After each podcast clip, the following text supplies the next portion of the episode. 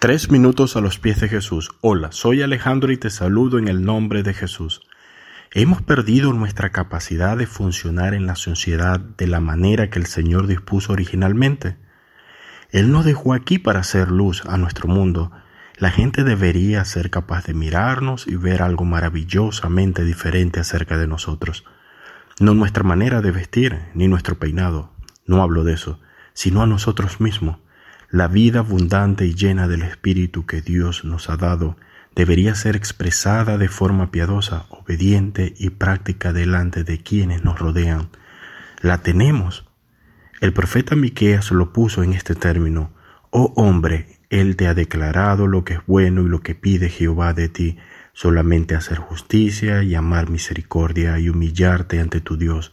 Está en Miqueas 6:8. Esto no fue una perspectiva exclusiva del Antiguo Testamento. De hecho, en el Nuevo Testamento se refleja este mismo principio y está en Santiago 1.27. La religión pura y sin mácula delante de Dios el Padre es esta, visitar a los huérfanos y a las viudas en sus tribulaciones y guardarse sin mancha del mundo.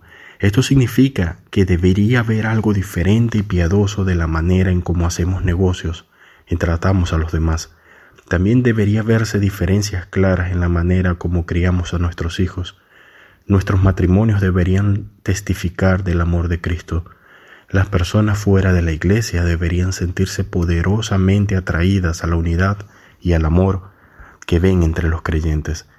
Estamos guiando a otros al Señor por nuestra vida y nuestro testimonio. Estamos exhibiendo las características de ser llenos del Espíritu Santo que fluye naturalmente de un creyente verdadero en Jesucristo, como es el amor, el gozo, la paz, la paciencia, la benignidad, la bondad, la fe, la mansedumbre y la templanza, como está en Gálatas 5 del 22 al 23.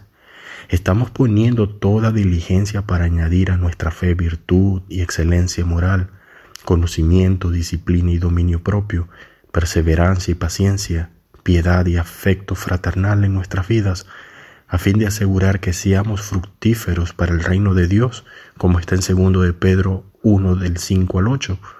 Estamos honrándole expresando amor y cuidado los unos por los otros, como está en Juan 13:35.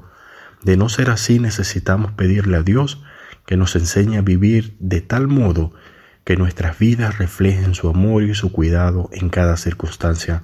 No podemos esperar que alguien se acoja a un Salvador del cual no han visto evidencia. ¿Qué opinas tú de esto? Déjanos tus comentarios en iglesialatina.com y deseamos que tengas un día muy bendecido por Dios.